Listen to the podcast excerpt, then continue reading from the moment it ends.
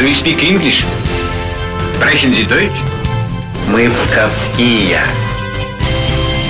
Знай наших. Решительно всех приветствую. У микрофона Алина Махиня.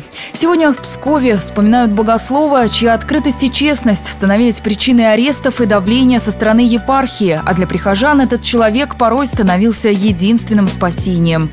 Я говорю про Павла Адельгейма.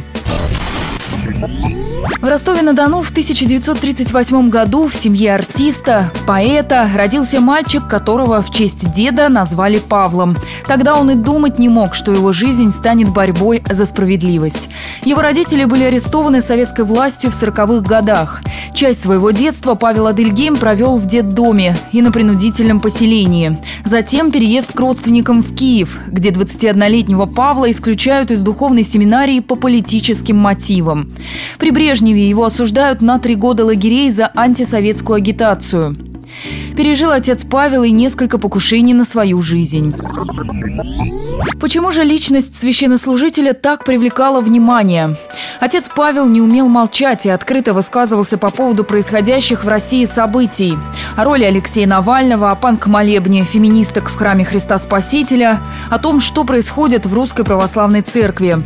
Так, в 2008-м он раскритиковал ряд положений о церковном суде, а в последние годы часто повторял, что из священников делают солдат и офицеров, беспрекословно выполняющих приказы. Но любовь к Богу Павел Адельгейм проявлял не на словах, а на деле.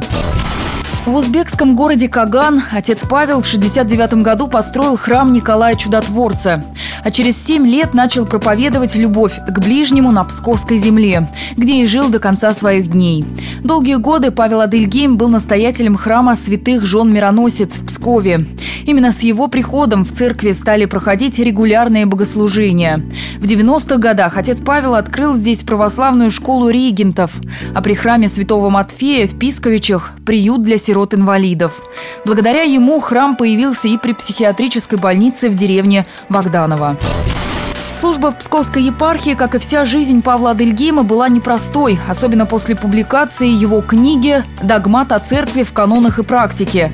Отцу Павлу было предложено публично покаяться, однако он отказался, после чего было множество судов – церковных и светских. В Пскове отношение к этому священнослужителю неоднозначное. Одни считали его калекой и судимым, врагом церкви, другие – истинным проповедником и спасителем. Павел Адельгейм – священник всероссийского масштаба. Так в своей статье написал один из псковских журналистов.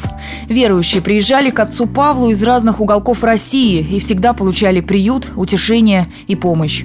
Сын священнослужителя Иван Адельгейм рассказал об отношениях отца с прихожанами из э, Санкт-Петербурга, из Москвы приезжали, могли, могли приехать и из-за границы со своими проблемами. Ну, конечно, приезжать для личной встречи не всегда получалось. Чаще всего у отца Павла был блог в живом журнале, и он там постоянно печатался, ну, сам писал статьи, огромное количество комментариев, и там же могли на этих страницах задавать ему и вопросы, на которые он отвечал. Мне кажется, что одним из достоинств отца Павла была способность слушать собеседника. Если у него были средства, то он мог помогать материально. Многие знали о том, что в храм святых жен в Мироносец можно вести поношенную обувь, одежду, вещи какие-то. Все это можно было туда принести. Их забирал батюшка. Потом приезжали представители детских домов различных. Удивительное свойство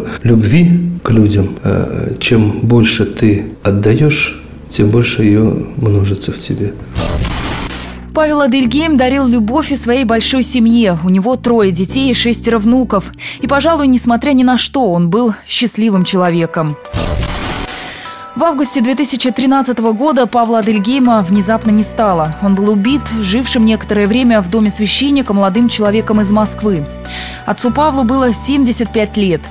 Религиозный и общественный деятель Андрей Кураев назвал его последним свободным священником Московской патриархии. Ну что ж, сегодня мы рассказали о человеке, на чьи взгляды и веру ориентировались тысячи россиян, чья жизнь была посвящена любви к ближним. Знай наших вместе с «Маяком».